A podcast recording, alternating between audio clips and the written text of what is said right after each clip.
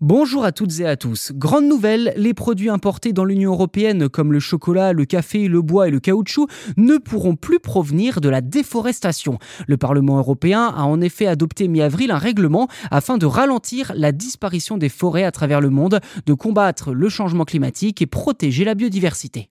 Dans le détail, ce nouveau règlement interdira l'importation de cacao, de café, d'huile de palme, de soja, de bois, de caoutchouc, de charbon de bois et de viande bovine dans l'Union européenne si ces produits proviennent de terres déboisées après décembre 2020. Les entreprises importatrices devront également veiller à ce que ces produits soient produits dans le respect des droits humains.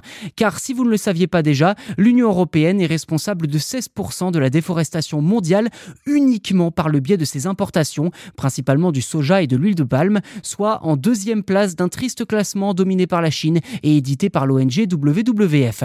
Pour l'eurodéputé Pascal Canfin, que je cite, il s'agit de la première loi au monde qui va mettre fin à la déforestation importée. Toutes les études d'opinion montrent que les Européens ne veulent pas contribuer à la déforestation, mais ils n'avaient pas la possibilité de savoir, lorsqu'ils prenaient une tasse de café le matin ou une tasse de chocolat, qu'en fait, ils étaient complices de la déforestation importée. Fin de citation.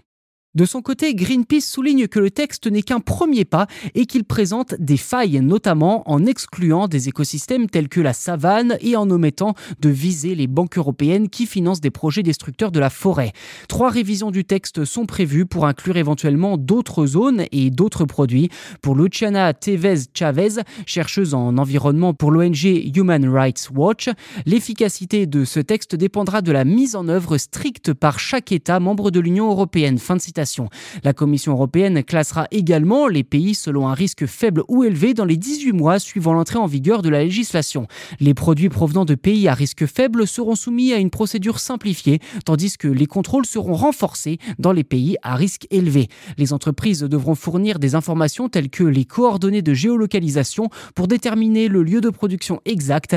Des contrôles seront aussi effectués par le biais d'outils de surveillance satellite et des analyses ADN.